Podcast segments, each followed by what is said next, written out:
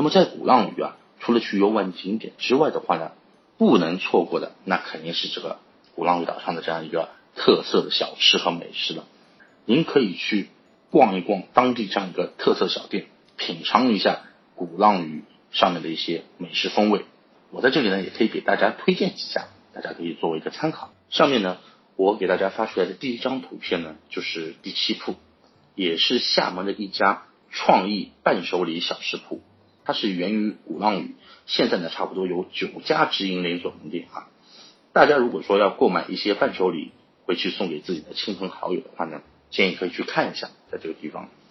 然后第二张图片呢，是鼓浪屿的一个叫做经典世家馅饼啊，也是厦门旅游必买的这样一个土特产之一了。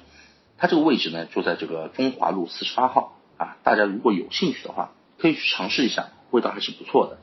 那么还有像另外有个就是龙头路一百八十三号的一个鱼丸摊，十元五个鱼丸，非常 Q 弹，也非常好吃。